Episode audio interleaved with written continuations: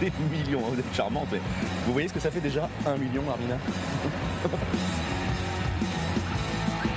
Tu sais que je t'aime bien, tu viens chez moi quand tu veux et tu baisses ma frangine Moi, je suis dans le poulet. Eh ben, je vois rien qu'au niveau du poulet, c'est un bordel.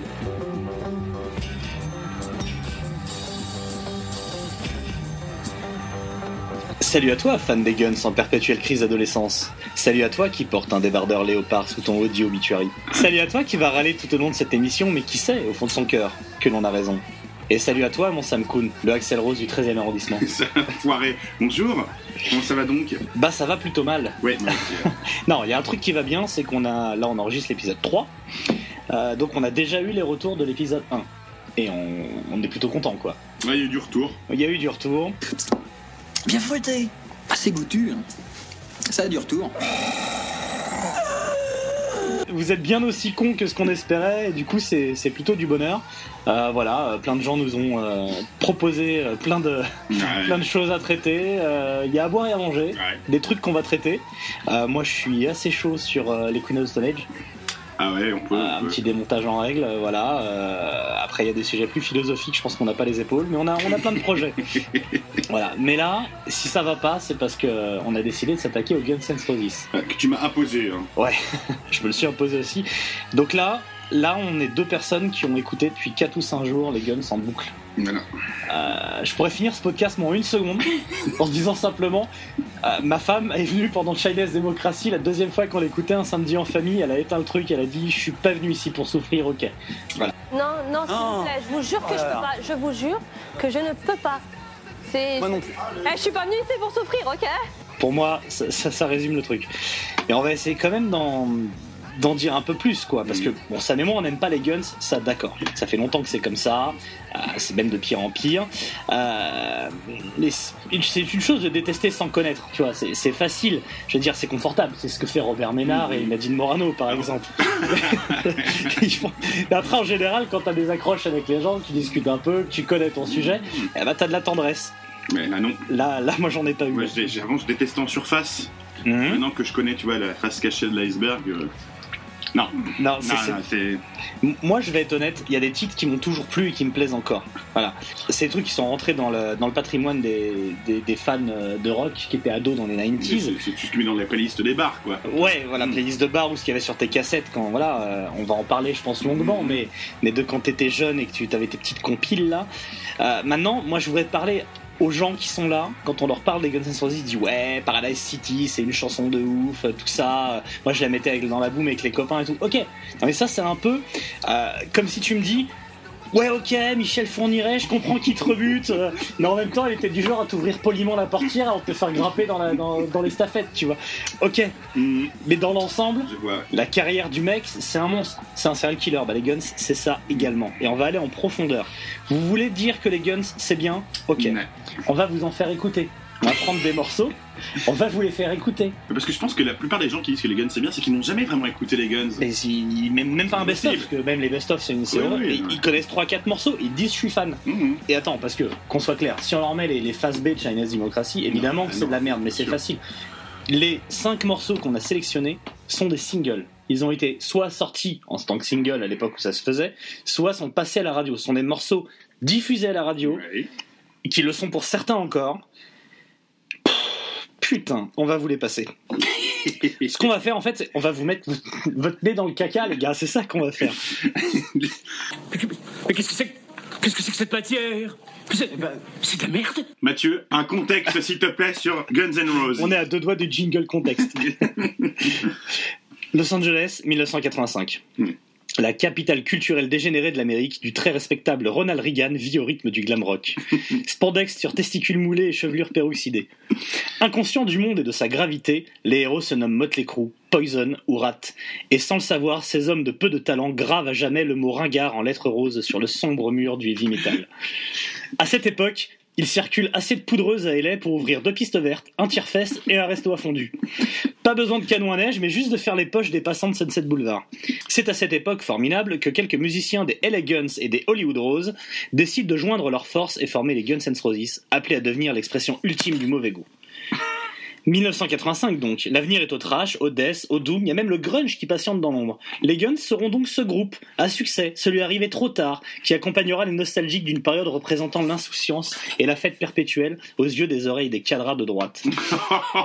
Cette Amérique qui votera Trump, cette France en marche, voilà, cette image de Mickey Rourke, catcheur minable dans The Wrestler, qui peste sur Cobain qui a tué la grande période du n'importe quoi qu'étaient les années 80. Les années 80, il n'y a pas eu mieux. Guns N' Roses. Motley Crue. Il a fallu que Kurt Cobain se pointe pour foutre le souffle. Les années 90. Elles étaient nulles à chier. Une décennie de surconsommation et de donuts s'enfiler sur la bite.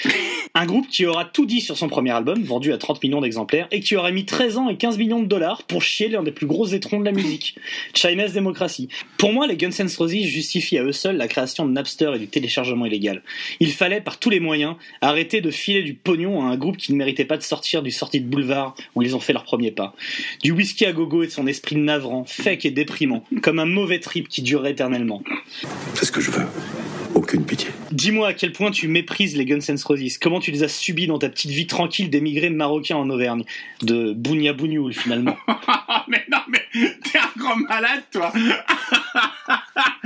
Espèce de ouf À quel point je les méprise? Bah oui. Euh, écoute, euh, sur mon échelle de mépris, qui va de 0 à Emmanuel Valls, il se place quand même juste en dessous, quoi.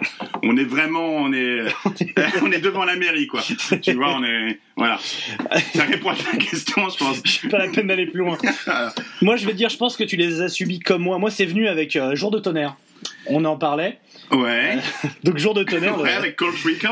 Cold Trickle, un film quand même sur la, sur les pistes NASCAR, tu vois, donc c'est pas on n'est pas sur du génie. Ouais. Et ça s'ouvre sur Knock Knocking on Heaven's Door, euh, la reprise de, de Bob Dylan. Tout à fait. Euh, moi, je l'ai découvert, c'est un film de 90, et moi, je l'ai découvert en 95 ou 96 avec une bonne VHS.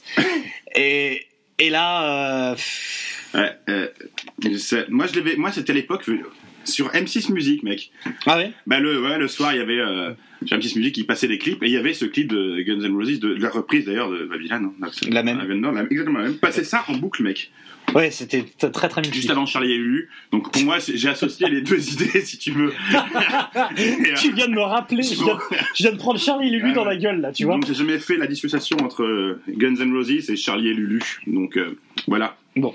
Et puis euh, pour la... après, j'ai dû me le taper aussi sur, euh, au cinéma lors de Terminator 2. Hein, Mais il y a eu, il y a eu ça. Il y a eu. Y a voilà. Et donc moi les Guns N' Roses, j'avais un ou deux morceaux sur mes cassettes enregistrées, Ouais, ouais, tu sais, ouais. au milieu d'un boys band et des groupes de hip-hop, tu vois, c'était un peu. ça. Moi j'étais déjà un peu dans le IAM, le machin truc. Non, c'était Ice of Base. euh, Et j'avais ça forcément.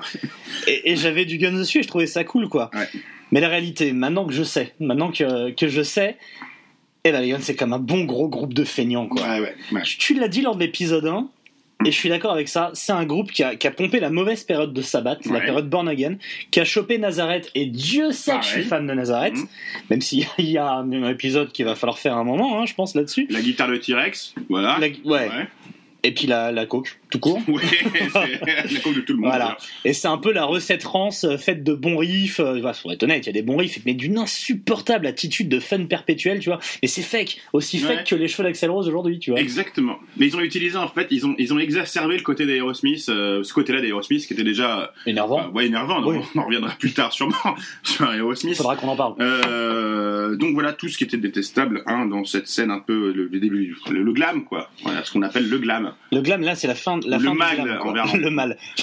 glam en, en, verlan, ça fait mal. Malgue malgue. Mal.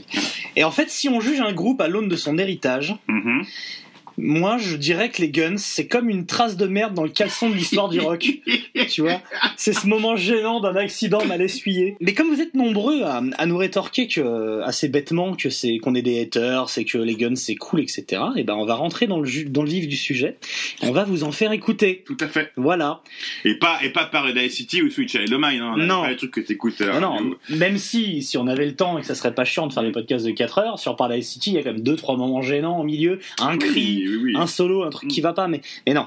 On va vous prendre cinq morceaux de cinq albums. Cinq morceaux, je répète, qui ont été radiodiffusés. Donc des morceaux connus. Et on va vous laisser juger, parce qu'on va vous les mettre, hein. Mhm. On va vous les mettre. Parce que là, là, je vous vois bien, je vois bien les filles euh, nous dire, bon, Axel Rose, quand même, c'était un sex symbole, tout ça. On a tous, ne serait-ce que le live à Wembley pour un hommage à Freddie Mercury, tu vois, dans son pantalon blanc. Mhm. Tu devines sa bite euh, tellement c'est moulant. Et ok.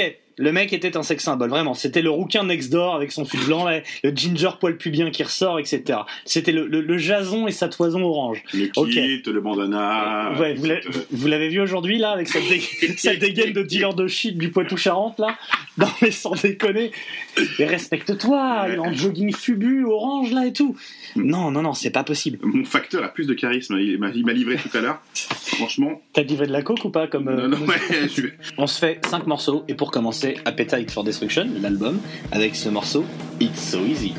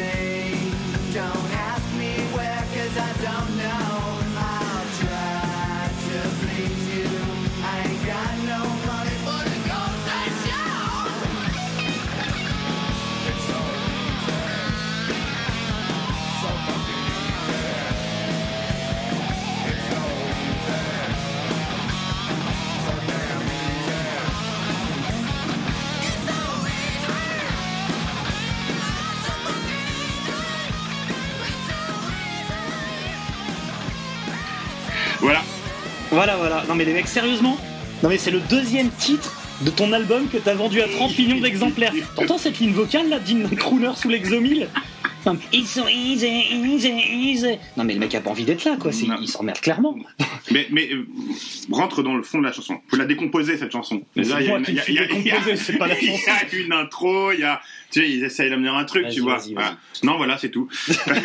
C'est- Non, mais en fait, tu passes par plusieurs étapes de la putréfaction d'un corps. Donc, tu Mhm. vois, pour moi, ce morceau, c'est, euh, tu regardes juste un corps se décomposer, c'est dégueulasse du début à la fin. Voilà. Moi, à la fin, il y a des vers et tout. La dipocère. Voilà. Petite question là que je me pose dès le premier album. Mhm. Euh, Axel Rose comme un mec qui chante du nez constamment. Oui. C'est-à-dire, moi si je veux chanter Axel Rose, c'est facile, je me bouche le nez et hop là. Mais il a essayé de se boucher le nez plusieurs fois. Mais- Déjà avec toute la coke qu'il prend, c'est un mec il a jamais dû avoir de rhume de sa vie, c'est pas possible. Mhm. Pourquoi il a débouché comme ça? Il y a- Ça n'a pas de sens. Non. Ça n'a aucun sens. Mais cette tendance à. t- t- aller chercher cette voix de maquis aussi derrière. Un- c'est pas possible. Et puis taper des cris et tout. Oh là là, mais cette chanson, c'est le. Non mais le riff et tout, moi je. Donc, je pense qu'à l'époque, quand vous avez acheté Appetite, parce que la plupart d'entre vous l'ont, cet Ouais, tu l'as, tu Cette l'as. chanson, Arrête de combien- non, franchement, combien de fois vous l'avez écouté Non, Ouais, tu l'as on on me la fait pas. C'est, comme t'aller sur Will You Porn et tu sais taper Shemale ou un truc et, ou voir une vidéo, t'en regardes 20 secondes quoi. Mais Ouais, euh, tu bon, fais ça vrai, si voilà. tu le fais, t'es un putain de déviant. non non non non. Passez à autre chose là. Et Il y a d'autres chansons vraiment gênantes sur Appetite, mais putain, celle-là, elle est numéro 2 sur l'album. Quand ils ont fait l'album, les mecs se sont dit Non, faut la mettre là Ça cartonne Non, non, mais tu sais, ils l'auraient écouté, ils sont en studio, tu sais, ils sont sur leur grosse machine, ils ont les gros a aucune excuse. Le son est énorme, parce que le son de cet album est plutôt en plus En massif. 87 oui. il est- Pour, pour l'époque, c'est quand même ouf. Et ils disent Non, mais ça, c'est un tube. Ça, on va baiser avec ça, les gars. ouais. Bon 18 fois disque de platine. hein. Et voilà. ça voilà. c'est 18 fois disque de platine. Ça, c'est de votre faute, les gars. hein. C'est vous qui l'avez acheté, c'est pas nous. hein. Mm. Alors, il y, a un- il y a un album derrière qui s'appelle euh, Guns N' Roses Lies. Euh, tout à fait. Ouais, moi je propose de- de 88. zapper, j'ai pas mis d'album de, de chansons dessus parce que en fait il me fait chier de A à Z. Ah oui mais faut en parler quand même de cet Tu album. veux en parler?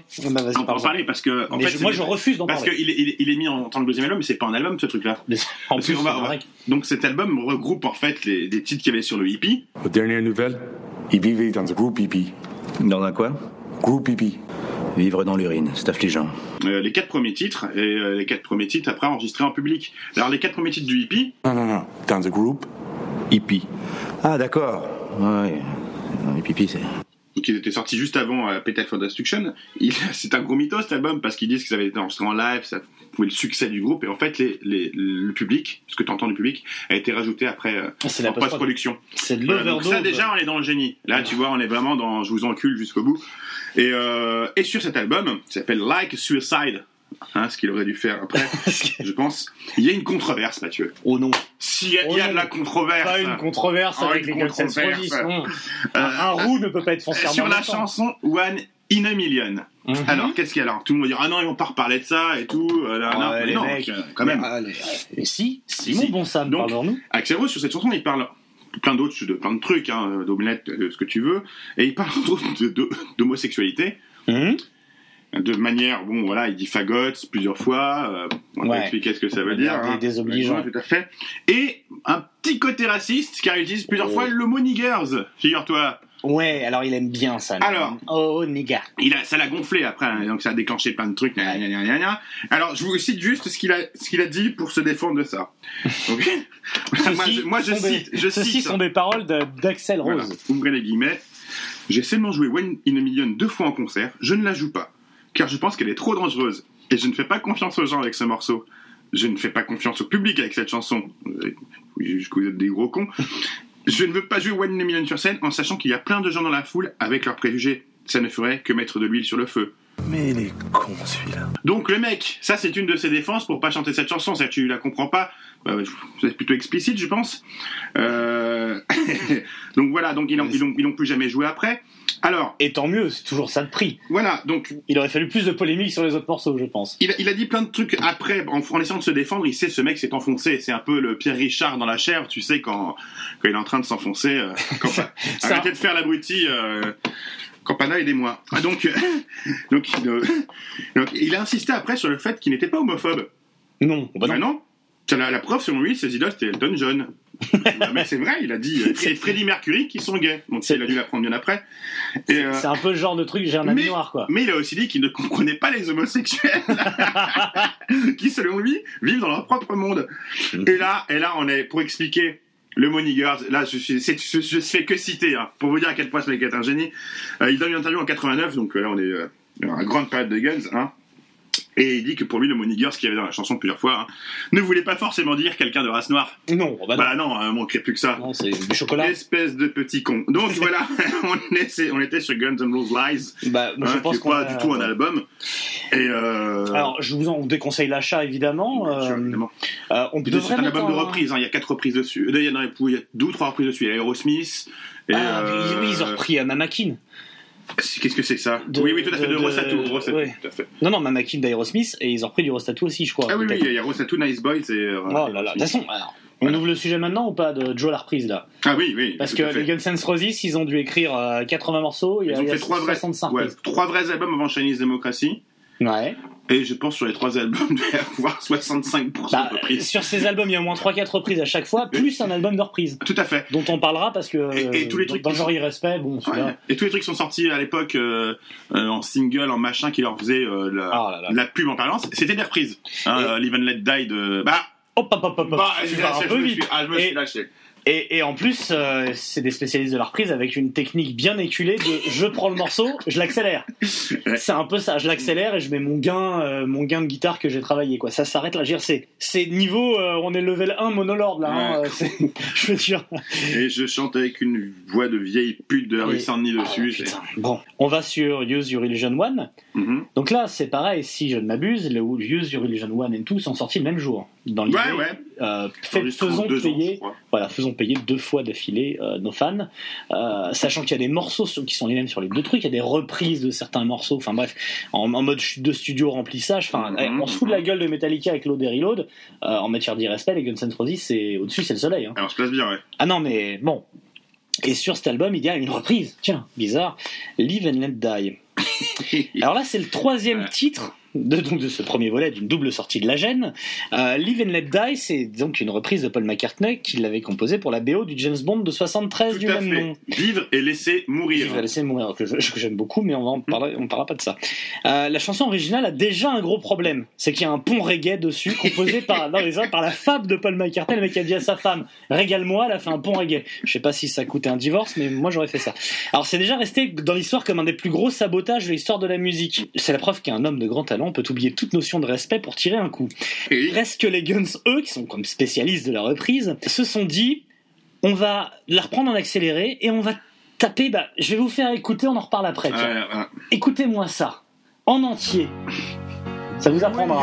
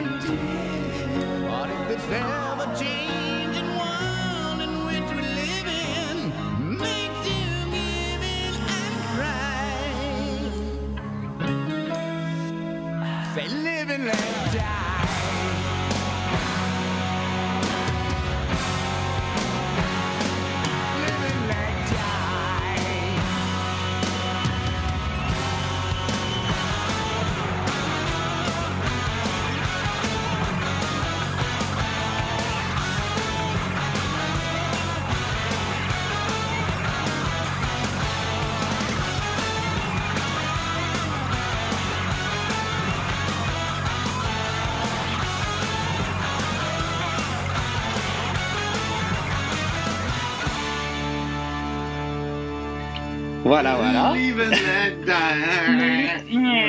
Avec les, les, les- les feulements là, bref.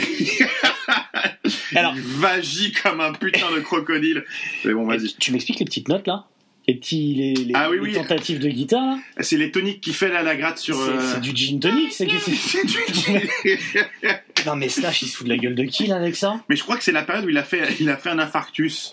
Je pense que ça a dû arriver pile au moment, à ce moment-là, je pense. Mais- C'est peut-être les bruits du pacemaker qui lui ont mis. C'est ah, vrai qu'il y a son fameux pacemaker à 25 À 30 ans là. piges, ouais, à 30 29 ans, je crois. Putain. Et attends parce que en plus là on, on va parler de la faucheuse mais elle vient de nous prendre Jean Rochefort aujourd'hui où on, on Ah. enregistre donc voilà. Un, elle a laissé ce mec en vie, Mm. et pourtant elle, a- elle lui a fait des warnings à 30 piges, donc elle l'a laissé en vie. Et donc le mec, il se tape ces petits, ces petits toniques là ridicules derrière le pont reggae. Ils le font. Ah, ils le font, Ils les le gars. Ils le font. Ils le, ils Ils le le font, font. juste en accéléré ridicule. Et puis après, putain, ils se prennent pour Queen avec du piano et tout. Ouais, ouais. Je crois que c'est- l'autre crétin qui joue du piano, c'est Rose. Ah bah je pense que c'est excellent. Mais, mais, mais non, mais. Et ça, ça c'est un tube, ça c'est sur les best-of, parce que ça Ah c'est oui, sur les greatest euh, Ça c'est passé à la radio, Mhm. ça c'est sorti en single, et vous me dites les guns c'est cool. Je- voilà. Je crois que. Mais moi j'arrête là, hein. Mhm. Moi j'arrête le podcast, euh, pff, voilà. Non, non, on peut passer. On passe à autre chose. Mais parce qu'après, il y a Illusion Illusion 2, mec. Putain. C'est- Est-ce qu'on a réfléchi quelque chose de Illusion Illusion ou l'a- on l'a laissé euh, genre en mode euh, Algérie dans le groupe C puis ils sont pas qualifiés Avec un point. Non, on est. One, two, three, euh, viva les Guns N' Roses. Alors, moi je vous ai sélectionné sur cet album, je vous ai sélectionné sur cet album, euh, 14 Years. Ah ouais, non, mais mec, non. Non mais alors, 14 Years, moi je propose qu'on l'écoute d'abord et qu'on la défonce après. Ouais, ouais, ouais. Ouais, alors l'ambiance, tu vois, c'est déjà plus pro- progressif cette chanson. Alors là, là sur User Illusion 2, Mm. tous les critiques l'ont dit, c'est on est sur du prog. Ouais, il y a les morceaux un peu à, à tiroir. Alors le prog, si vous savez pas ce que c'est, c'est quand tu penses que tu vas faire un paix, puis il y a un autre truc qui sort, et progressivement, il y a une odeur qui monte. C'est ça le prog. C'est- C'est la meilleure définition du prog que j'ai entendu de ma vie. Écoutons ce morceau.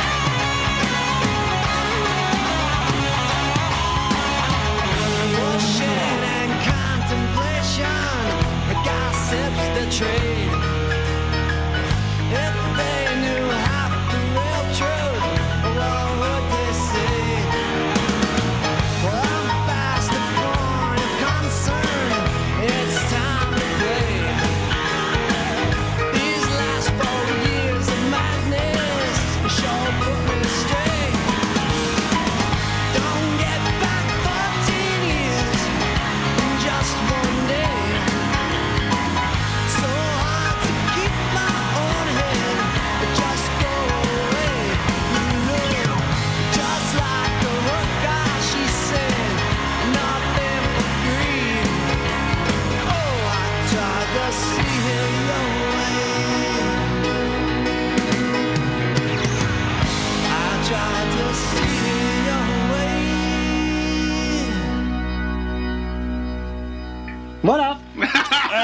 voilà.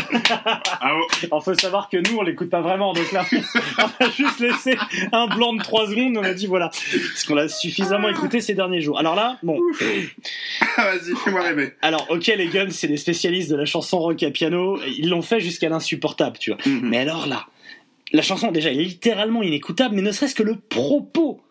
On est sur la chanson du compromis. Ça veut dire qu'en même temps, c'est preuve que les mecs sont des connards. En même temps, t'as Izzy Stradin et Axel Rose qui ont composé chacun dans leur coin une chanson qui reprend la carrière du groupe. Ça fait 14 ans qu'on est dans un groupe et Ouais. c'est dur. Mm. C'est dur pour la vie de famille, c'est dur de garder une meuf, euh, c'est dur. Non mais sans déconner. Et les mecs mixent les deux chansons. Je prends tes couplets, je prends mon refrain parce que on a la même vibe, on veut parler de la même chose. Donc, donc les, les couplets sont de Distradine et donc le, le, le refrain, l'insupportable refrain est du Mhm. rouquin. Non mais franchement, et avec toutes les, alors déjà il y a des blagues métaphysiques du style euh, Izzy Stradin, il parle du fait qu'il était dealer, tu te dis ah ouais ce mec a été dealer. Non, il est dealer dans le clip de Paradise City. Mhm. C'est pas comme Wino qui a dû vraiment dealer pour Oui, non, mais. Non non, il a joué le dealer dans un clip pour MTV. Du coup il en parle quand il fait son bilan de ses 14 ans. Il a dû enfiler aux chiottes du club à Los Angeles. Comment ça fait cette- Oui. ce repère de. Tu en as parlé tout à l'heure. Le là. whisky à gogo. Ah, voilà. Ah, vache. Il faut y aller, hein, c'est l'angoisse, hein, c'est glauque. Mhm. Il n'y a que Lémi qui pouvait survivre là-bas. Et donc, il y a, il y a tout déjà, il y a cet état d'esprit. Mais sans déconner, mais respecte-toi. Ça fait 14 ans que t'es dans un groupe, tu, tu, tu, tu vends des milliers d'albums et t'es là en train de me dire je peux pas garder ma meuf, je vois pas le soleil se lever. Mais t'as qu'à arrêter de baiser partout et lève-toi plus tôt. non mais oh, tu crois que je vais te plaindre en plus? Sont d'horribles couches-tôt. Non, les mecs, ils fourrent toute la journée, ils se couchent à 6 du mat, ils disent je vois pas le soleil, ma meuf me quitte. Mais des baffes dans ta gueule, oui s'est fait Figure-toi qu'il y a, il y a- il y a un. On peut faire un parallèle euh, avec un autre groupe qui est exactement au même moment, qui émerge, qui est de l'autre côté de la planète, qui s'appelle X Japan. Ben oui, tu te ma- tout le monde, Ah bah. rigolez, rigolez. Je Marrez-vous, vous entends vous marrer. Non, Mais attends, c'est au même moment, les mêmes morceaux la plupart du temps, piano dégueulasse, je m'habille comme une tarlouse, enfin il y a plein de- tout un, un process nanana. Ça se joue parce qu'il y a des icos qui sont quand même des très bons techniciens. Euh, bon, on est sûr quand même de la, c'est de l'esbrouf sans nom, et ça apparaît au même moment. Et Japan devient plus grand groupe d'un certain côté de la planète, et Guns N' Roses le plus grand groupe de l'autre côté de la planète. et le monde euh, allait mal. Hein. Ah, le monde allait très bien. Au mec, on est post-Tchernobyl. Moi, je pense qu'il y a quand même une explication aussi. Il y a un documentaire qui est sorti sur X Japan en 2016. Mhm. Et, et dans, ce, dans ce, ce documentaire, qui parle Ah bah, Les membres de Guns N' Roses qui disent que c'était sûrement le plus grand groupe de rock qui ait jamais existé. Et il y a même et il y a Gene Simons, euh, de notre ami euh, Gene De de, Kiss. de Kiss, hein, qui, qui, qui dit, euh, je sais pas si c'est Gene Simons, si c'est Gene Simons qui dit que Oui, si ce groupe avait été américain, il aurait été le plus grand groupe de tous les temps. De, de X Japan. Mais écoutez, Voilà un documentaire que Bon, j'en fais un parallèle que je remets aussi sur mon échelle de mépris, euh, hein, qui va toujours de 0 à, à, à Manuel Valls, et euh, les deux sont à peu près au même level, donc euh, voilà. C'est c'est intéressant que tu parles de Gene que Gene Simmons, comme les membres de Kiss, sont donc euh, des gens de confession euh, juive euh, Tout à fait. avérée. Mhm. Et, euh, D'obédience, d'obédience. Ouais. de- c'est- ils, ils obédient à fond. Et je pense que leur science du merchandising est à mettre en parallèle euh, Ah avec euh, N'allez pas croire que je n'ai pas confiance par rapport à ce qu'on dit sur les juifs et l'argent, ça ça n'a rien à voir. Et il y a justement une rumeur qui a dû démentir Slash sur le fait que son père n'était pas juif. Exactement. Et ça, ça m'a bien fait rire. Ben oui, parce qu'à une époque, ils vendaient, bon, ils vendaient tout hein, de Slash. Hein. Il y avait les gants, les chaussettes de Slash, le chapeau de Slash, les lunettes de Slash. Était ce mec était, à lui seul était un merchandising ambulant. Et donc en effet, il y a eu ce démenti, comme quoi Slash était, faut savoir que c'était, il est, euh, en- il est anglo-américain. euh, C'est sa mère qui est, Qui est afro-américaine qui et est son père et son anglais. père qui était anglais. Mm. Et, euh, et donc il a eu un démenti comme quoi il a bien dit je ne suis pas juif. Il a dû le dire quand même. euh. C'est moi, je j'ai rien d'autre à rajouter. Ça me fait beaucoup rire le fait de leur préciser ça. je vous propose de passer après les deux User Illusion qui, qui portent bien leur nom puisqu'ils sont bien usés d'illusions, de passer sur l'album le moins respectueux de l'histoire de la musique, je Ouais, pense. tout à fait. Euh, après celui qui vient d'après, après puisque Chinese Democracy est encore pire. Mais alors celui-là, de Spaghetti Incident. C'est du, ouais, là, là, on Alors est. euh, la pochette, le nom déjà, c'est quand même du foutage de gueule. Il y a un côté on respecte pas ceux qui vont l'acheter. Et ils sont au bord de l'explosion, les Guns, à ce moment-là. Euh, ils nous font un album de reprise. Quand ta carrière est basée sur des reprises, faire un album de reprise, c'est un truc, ça te dépasse complètement. Et donc, ils ouvrent cette, euh, cet album avec une cover des Skyliners, un groupe qui vous dit peut-être rien, mais euh, vous connaissez la chanson en en question, Since I Don't Have You, Mhm. euh, par la BO du film de George Lucas, American Graffiti. un morceau des années 50, je pense, 50.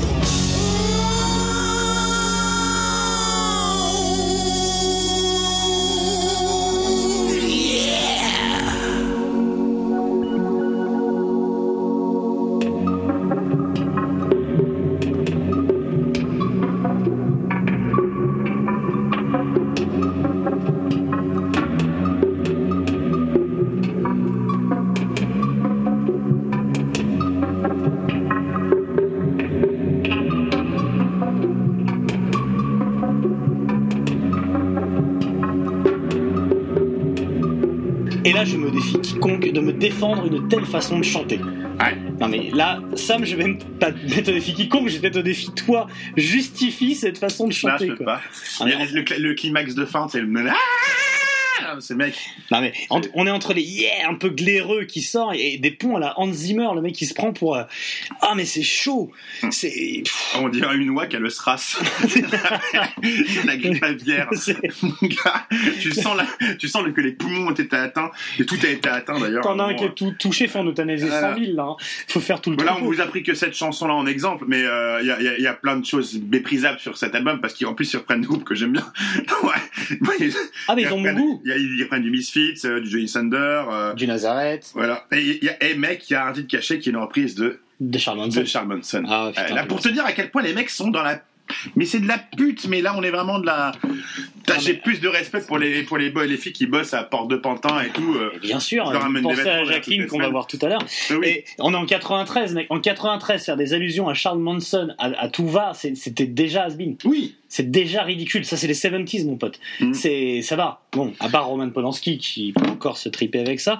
Et Duff Mais- McKagan euh, chante sur plusieurs chansons ce truc-là parce que J'aime que, beaucoup que que tu l'appelles Duff bah, McKagan. il s'appelle Duff McKagan. Ça. Bah, C'est tout ce qu'il mérite, mec. Vous êtes irlandais. Euh, ouais, voilà, non, non, mais euh, parce que tout simplement parce qu'Axel Rose ne peut pas chanter ses chansons. Mais, euh, mais, Absolument mais pas, putain. une- Et heureusement, parce que moi, il chante, mieux on se porte. Mais moi, ce, eh, mais ce morceau, ce morceau putassier au, au, au piano, là, moi, je.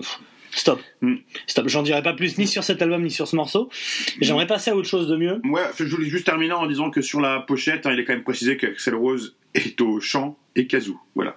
Je- si ça peut vous aider à, à- à vous débarrasser de cet album, si vous l'avez dans votre discographie, vous pouvez y aller. Je vous propose d'ailleurs de prendre un temps, euh, surtout si vous êtes en voiture, pour réfléchir Surtout en à, voiture. surtout en voiture, pour réfléchir à quel album comportant du kazoo a marqué l'histoire de la musique. Ah ben, on attend, on attend des réponses euh, dessus, parce que ça se trouve, on va être vachement étonné.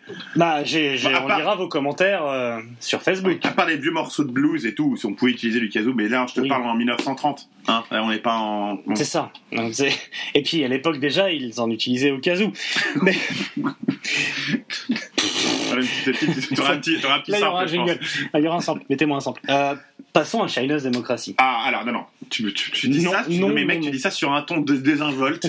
Passons à Chinese démocratie. Non, Je- on ne pas Sur le même ton que quelqu'un qui annonce une terrible nouvelle avec un accent du sud dans un Oh, ah, c'est le cancer. Vous avez un cancer de- du côlon. Voilà. vous allez mourir. Vous avez un cancer du côlon. Donc, Chinese démocratie. Là, tu vois, là, tout de suite, on s'intéresse. Alors, commençons par le nom de cet album. Bon, déjà, quand c'est sorti, bon, là, là, Non mais attends, c'est pas déjà hyper pédant de, de, de- moquer la démocratie chinoise quand déjà dans ton groupe tu te comportes comme Hitler, Mm. déjà dans un pays qui va voter Trump. mais déjà, tu t'enlèves 1 milliard 300 millions Et de en plus- possibilités de vente. Et en plus, ou de copie d'un seul CD-ROM. Mais bon. Donc là, on est sur le second album le plus cher de tous les temps, 15 millions de dollars. Pour vous donner une comparaison, une échelle, ce podcast a coûté 18 euros, c'est-à-dire deux pizzas. Et encore sur une des deux, il n'y avait pas de viande, donc je trouve ça cher. C'est pour vous faire une Voilà. échelle. Mais c'est qui le premier? Euh, c'est Thriller de Michael Jackson. Ah ouais, ça a coûté une blinde, ça. Ça a coûté Ouais. plus cher. Mm. Bon, on voit où est passée la thune. Là, euh, là, c'est un peu plus compliqué. Déjà, et ça pourrait être le seul argument pour cet album, je pourrais m'arrêter là. Il y a un des guitaristes qui porte un bucket de KFC sur la tête. Voilà. Moi, je voudrais déjà préciser ça. Le mec s'appelle Buckethead. Euh, tous les branleurs de guitare le connaissent parce que t'es toujours ouais, bah, j'adore ces mecs, il fait du tapping, euh, il fait des trucs super prog, ouais, super. et tout. Il porte un bucket de KFC sur la gueule. Pourquoi, euh, pourquoi Mathieu portait-il un bucket de KFC sur la gueule? Attention, J'ai regardé sur internet. ane- anecdote, histoire vraie. Mais je te- je- il paraît que c'est marqué dans sa biographie, alors faut que je vérifie mes sources, mais si c'est vrai, bah, il se serait fait. Il se serait fait déchiqueter la tête par des poulets. Je suis obligé de vous mettre le jingle poulet. Moi, je suis dans le poulet. Eh ben, je vois rien qu'au niveau du poulet, c'est un bordel. Et qu'il a été attaqué par des poulets. Voilà. On vous a sélectionné la chanson Shackler's Revenge. On vous l'a fait écouter là maintenant.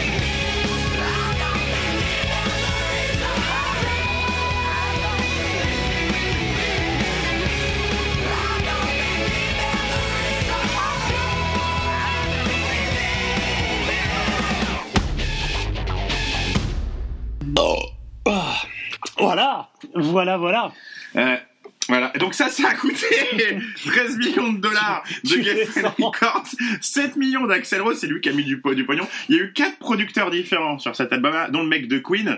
Oh, Euh, putain, euh, et, et- et un chef d'orchestre. et je te jure que c'est vrai. C'est le mec, alors dans sa biographie, le chef d'orchestre, c'est lui qui a fait euh, la BO de Terminator, le soulèvement des machines. J'aime bien Le le soulèvement de- des de- machines. Soulèvement des machines. Faut toujours parler avec un Oh. accent de rugbyman. Donc voilà, ça, ce morceau que vous Ce sont les, les valeurs de l'Ovalie. donc ce- le morceau que vous venez d'écouter, j'ai eu tout ça dessus. Voilà. Tout ce que je Tout vous ça, dire. tout ça est tellement plus, parce qu'on parle même pas du personnel, mais eh, les, les mecs, ça a tourné, c'est pire qu'une partouze à la Courneuve, mon gars. Attendez. Et, et, et je tiens à préciser qu'on vous a quand même épargné d'autres titres de cet album, type Better, Better, qui, qui- oh puis non, on les épargne ou pas? Euh, non, on peut mettre des petits extraits. euh, Eh, des- on, vous, on vous en colle un bout, on vous en colle le nectar. Là.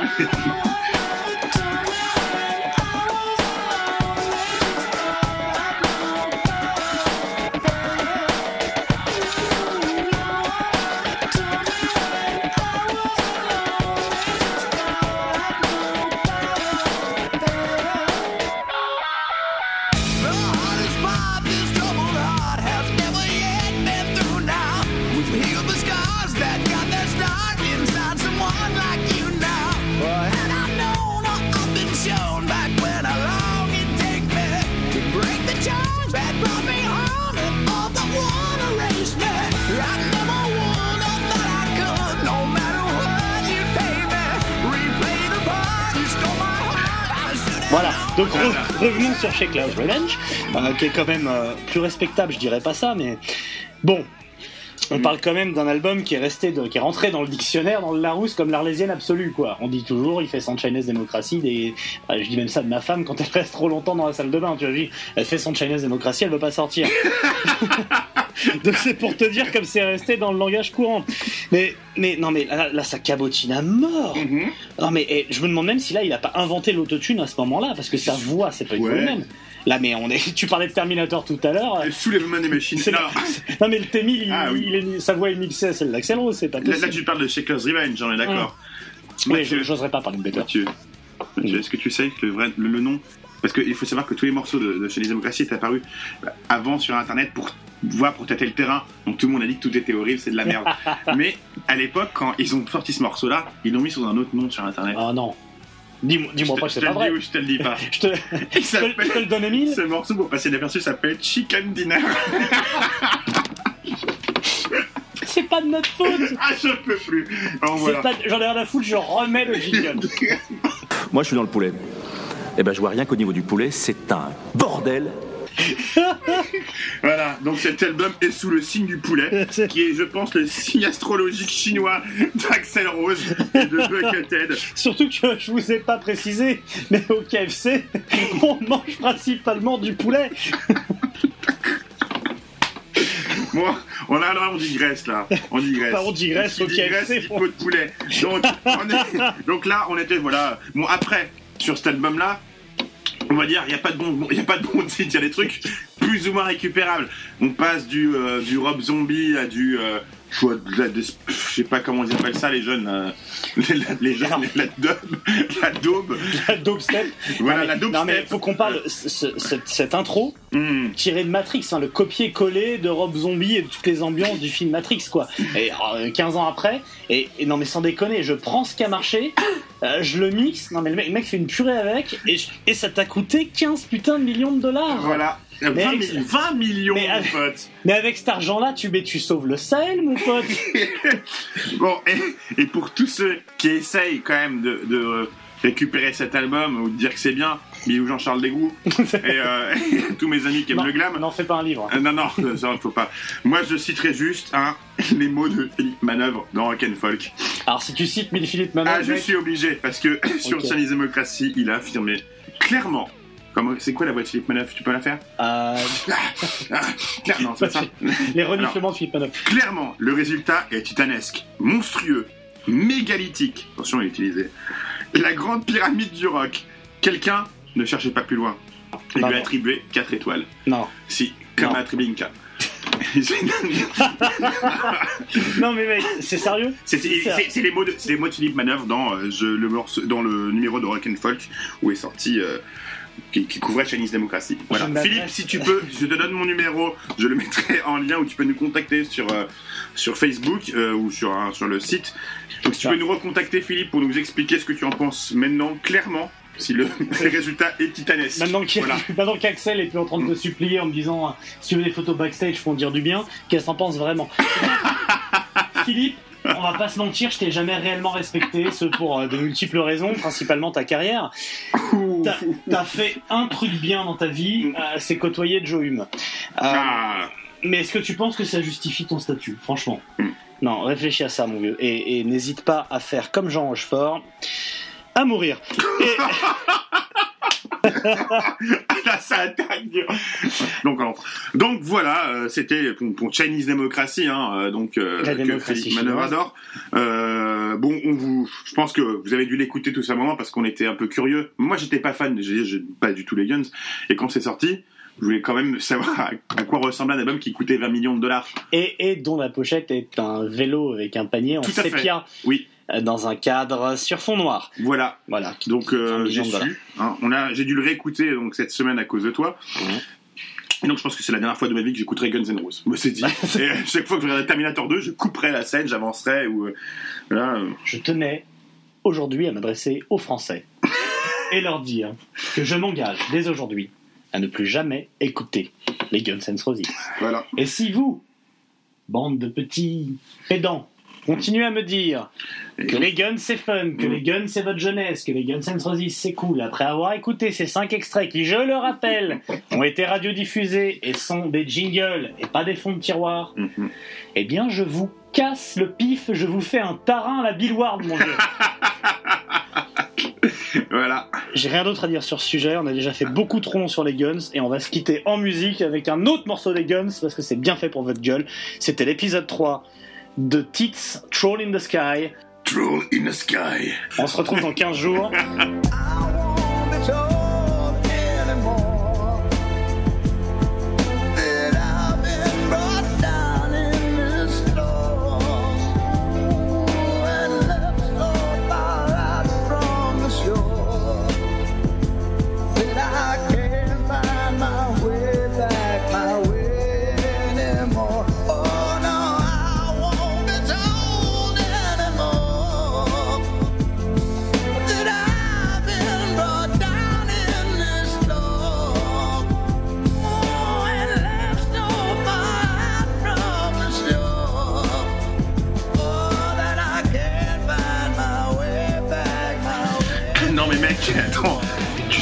gouvernement communiste de, le communiste de Chine a déclaré quand l'album est sorti que c'était en fait un stratagème que ça faisait partie d'un stratagème de l'Occident pour dominer le monde en utilisant la démocratie comme subterfuge.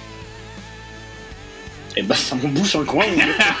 On est d'accord que tout ce que ça peut dominer, c'est la Catalogne. Hein Bah, Euh, c'est Cueda, euh, la Catalonia. Esta, vamos a la playa. si necesito buitos. Que tu penses finalement de cette sécession de la Catalogne? Moi, je pense que c'est pour acheter plus facilement de l'alcool en Andorre mais- et des clopes. Est-ce qu'ils nous endorent avec leur euh, référendum? J'ai des jeux de mots, c'est chaud. Oui, c'est quoi? Mais non, moi je trouve, je trouve ça bien que la Catalogne veuille sortir du tiers-monde pour faire partie du, du tiers-monde. C'était. Tu sais ce que j'aime avec l'Espagne? Rien.